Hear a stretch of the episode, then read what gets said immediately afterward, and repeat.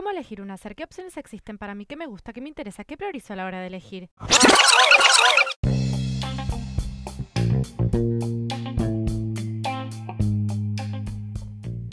Miren cuántas preguntas nos aparecen cuando proyectamos hacia adelante. Mi nombre es María Florencia Rossi y esto es Pensando un futuro.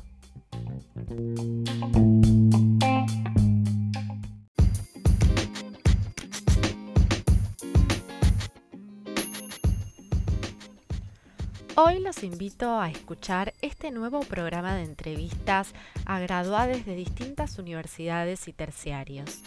La idea es que dispongan de esta información que se centra en el plan de estudios y el campo ocupacional de cada carrera, imprescindibles a la hora de elegir qué estudiar. Recuerden que en el Instagram de Pensando un Futuro subo información complementaria y allí pueden dejar todas sus dudas. Hoy veremos Economía UVA.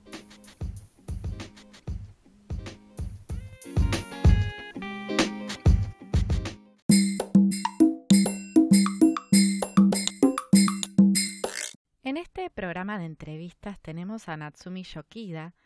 Ella se recibió y hoy está viviendo en Luxemburgo, así que la entrevista es a la distancia. Lo primero que quería que nos cuentes, Natsu, es de qué carrera estás graduada y de qué universidad. Estudié en la Facultad de Ciencias Económicas de la Universidad de Buenos Aires, particularmente la licenciatura en Economía. ¿Nos podrías contar cómo está organizado el plan de estudios? La carrera consta de entre 5 y 6 años según el programa. Luego del CBC hay un año de tramo general que se cursa en agronomía o paternal son unas seis materias que se suelen cursar junto a pibes de otras carreras porque son contenidos comunes.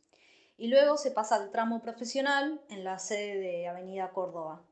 Si bien economía es una ciencia social, también requiere de muchas habilidades cuantitativas, con lo cual se cursan materias relacionadas a la historia, a la estructura social, a la historia del pensamiento económico, pero también hay muchas materias de contenido matemático. Bien, ya que nos hablas de las materias, una pregunta importante es si son promocionables o tienen final obligatorio. Además, si estas materias son todas teóricas o tienen una parte práctica. Y por último, si podés contarnos un poco sobre las cátedras. Hay materias más bien teóricas y hay materias con teoría y práctica. No se cinden en comisiones o horarios diferentes, sino que el horario de la materia se usa indistintamente para una cosa u otra. A veces hay ayudantes de cátedra que funcionan como jefes de trabajos prácticos. Y toda esa práctica tampoco es trabajo de campo, por ejemplo, sino que suele tratarse de responder preguntas o poner en juego discusiones y argumentos, comparando teorías o resolviendo ejercicios, ya sean matemáticos o cálculo de indicadores sociales, estimaciones de cuentas nacionales, etc. Todas las materias son promocionables con 7 o un promedio de 6,5, con dos parciales por cuatrimestre y se rinde un final en el caso de que el promedio esté entre 4 y 7. Suele haber más de una cátedra por materia, aunque a la hora de elegir también hay que tener en cuenta la oferta de horarios. Se puede complicar un poco más la elección para quienes trabajan, hay algunas cátedras que, por ejemplo, por ser más críticas, tienen horarios más excluyentes. Pero a no desanimarse. Yo hice toda la carrera trabajando y se puede terminar igual. ¿Qué dirías que te llevaste de positivo de la cursada en la facultad? Entré a la carrera con muchas preguntas y lo más lindo es que me llevé muchas respuestas, pero también muchas más preguntas, solo que más interesantes o profundas. Tal vez escasean, pero también tuve la suerte de cursar en materias con profesores que fomentaban el pensamiento crítico, que ponen en discusión la forma en que funcionan la economía mundial y la nacional. Y creo que los momentos que más disfruté fueron aquellos en los que los debates se centraban en entender la realidad para transformarla. Pude darle una base mucho más sólida a mi idea de lo que es el valor, cómo los trabajadores lo producimos con nuestro laburo de cada día y de dónde salen las ganancias de aquellas personas que son propietarias de empresas, de campos y demás.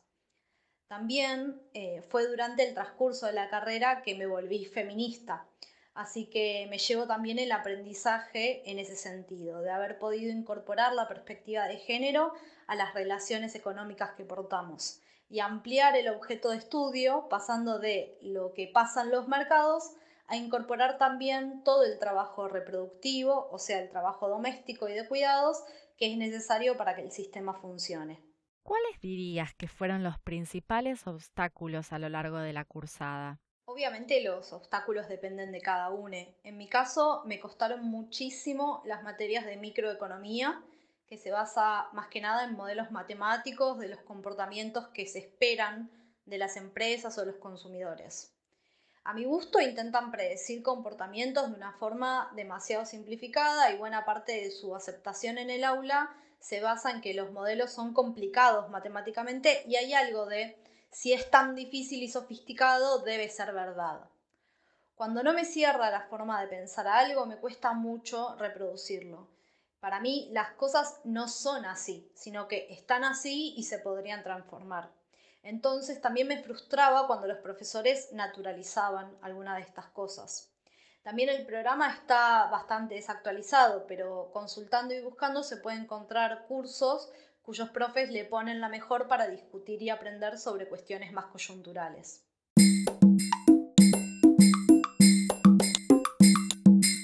¿Alguna vez dudaste de lo que habías elegido? Muchas veces dudé de mi elección y me pesaba un montón porque ya había probado con ingeniería anteriormente. Y dudé con cada materia que me resultaba difícil o con cuyo contenido no estaba de acuerdo. Y también muchas veces la gestión de la facultad y la conducción de su centro de estudiantes restan en lugar de aportar y la frustración con las formas institucionales también puede pesar un poco. Y en ambos casos, ¿qué fue lo que te hizo continuar hasta recibirte? En el primer caso, obviamente hay materias que siento que no me gustaron y que simplemente las pasé, por así decirlo, pero hay muchas materias que me costaron un montón, que sufrí, pero que una vez que las terminaba no me arrepentía porque efectivamente había aprendido un montón. En el segundo caso, por más que no coincidía con los contenidos o la forma en que se presentaban, tuve la oportunidad de abrir discusiones, de entender cómo piensan otros u otras corrientes de pensamiento y esto me parece un elemento clave también a la hora de criticarlas. Eh, por supuesto que muchas veces cambié de opinión a partir de estas discusiones, con lo cual siento que crecí y que me aportaron. En el caso de los problemas de la gestión de la facultad y el funcionamiento de su centro de estudiantes, me encontré con estudiantes y docentes que veían los mismos problemas Así que organizarnos para salir a denunciar los negociados o incluso la complicidad con docentes acosadores hizo que florezcan espacios colectivos como asambleas o comisiones de mujeres e identidades disidentes que hicieron que en las aulas no solo aprenda a estudiar, sino también a actuar de forma colectiva por causas que consideraba justas. Bueno, para descontracturar un poco, pensé una pregunta especial para vos. Y es la siguiente, ¿te pasó alguna vez que la gente se entere que sos economista y te pidan recomendaciones en reuniones sociales? ¿Cómo te sentiste en esas situaciones? Sí, me pasó un montón de veces. Eh, por momentos la pregunta más popular era cuánto iba a estar el dólar, a lo cual mi respuesta solía ser cuándo o qué conviene hacer con lo poco que se puede ahorrar, a lo cual respondo únicamente cuando tengo cierta seguridad de lo que estoy diciendo porque es mucha responsabilidad recomendar en ese sentido. Si las preguntas me exceden, simplemente respondo que no soy experta en ese tema. Si la pregunta la sé responder casi de memoria, por lo general no respondo porque me aburro y recomiendo algún artículo o texto y si se abre una discusión seguramente termine en un rincón hasta el final de la fiesta discutiendo a los gritos eh, por el ruido, no porque me copen las formas violentas. Lo que sí me da muchísima fiaca es cuando la pregunta en realidad era más bien para un contador o contadora, pero están confundiendo economía con contabilidad. Eh, igual para resolver esa confusión mejor esperamos a que le hagas una entrevista a un contador.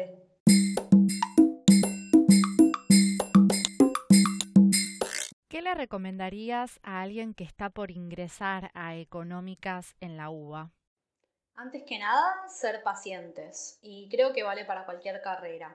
A veces sentimos que avanzamos muy lento, pero después los años en la facultad se van rapidísimo. Recomiendo estudiar con otros, hacer grupos de estudio, sobre todo para las materias difíciles, eh, porque hace que todo sea más llevadero. Como la vida misma, juntes es mejor. Recomiendo seguir leyendo sin parar cuando sentimos que no entendemos algo. Yo solía trabarme y tratar de entender cada palabra o cada oración de los textos y eso solo me frustraba más. Es mejor seguir para adelante y en un proceso iterativo los contenidos van a entrar. También me parece necesario recordar que la economía y la política van de la mano. Por más que se estudien en facultades distintas, ahí hay un corte que es muy arbitrario, que separa dos cosas que en realidad son juntas. Las realidades económicas toman forma en relaciones políticas, así que, además de afilar el lápiz para las matemáticas, hay que jugársela y tomar posiciones equivocarse, discutir, arrepentirse, volver a elaborar y eso está bien. En la carrera hay que elegir cátedras y eso significa que distintos profesores van a tener distintas lecturas o opiniones sobre los mismos fenómenos. También recomiendo animarse de forma autodidacta con el inglés, porque muchas discusiones y papers se dan en ese idioma, y también a la programación, si hay ansias de trabajar con datos. ¿Querés contarnos cómo fue tu primera inserción laboral en economía y cuál es tu trabajo hoy? Poco antes de terminar la carrera empecé a trabajar en el INDEC, en la encuesta permanente de hogares, esa que calcula la pobreza, la desocupación y demás indicadores oficiales. Estar ahí me llevó a poner el ojo en las problemáticas de desigualdad y también a trabajar con datos. Tuve que aprender a programar porque no se puede trabajar con miles y miles de encuestas a mano, sino que hay que automatizar muchos análisis. Hoy ya no trabajo ahí, pero el resultado es que tengo un pie en la economía y otro en el nuevo campo de la ciencia de datos.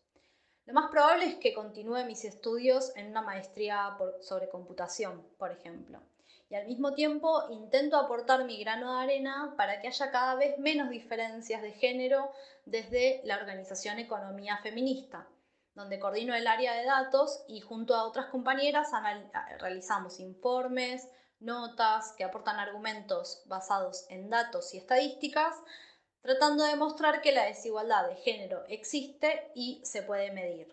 Bueno, ya estamos cerrando la entrevista, pero por último, te quería preguntar, ¿qué inserción laboral tiene alguien con tu título? Ser licenciada en economía tiene muchísimas salidas laborales, desde la docencia y la investigación, que puede ser sobre diferentes temas, eh, macro, micro, de enfoque nacional o economía internacional, sobre el mercado de trabajo, sobre desigualdad, pobreza, sobre ramas específicas de la producción, eh, de discusiones teóricas, pero también de políticas públicas y demás. También se puede hacer consultoría, ya sea para privados o para el sector público. Eh, se puede tener un trabajo técnico o un trabajo político en distintos ministerios, asociaciones civiles, organismos internacionales. Eh, hay trabajos en equipos que son principalmente de otras profesiones, pero que necesitan la mirada de un economista. Eh, se puede salir eh, realizando comunicación y periodismo económico, se puede trabajar para el sector bancario y financiero, también se puede trabajar en el equipo económico de cualquier organización, de cualquier tema, pero que requiera una mirada económica.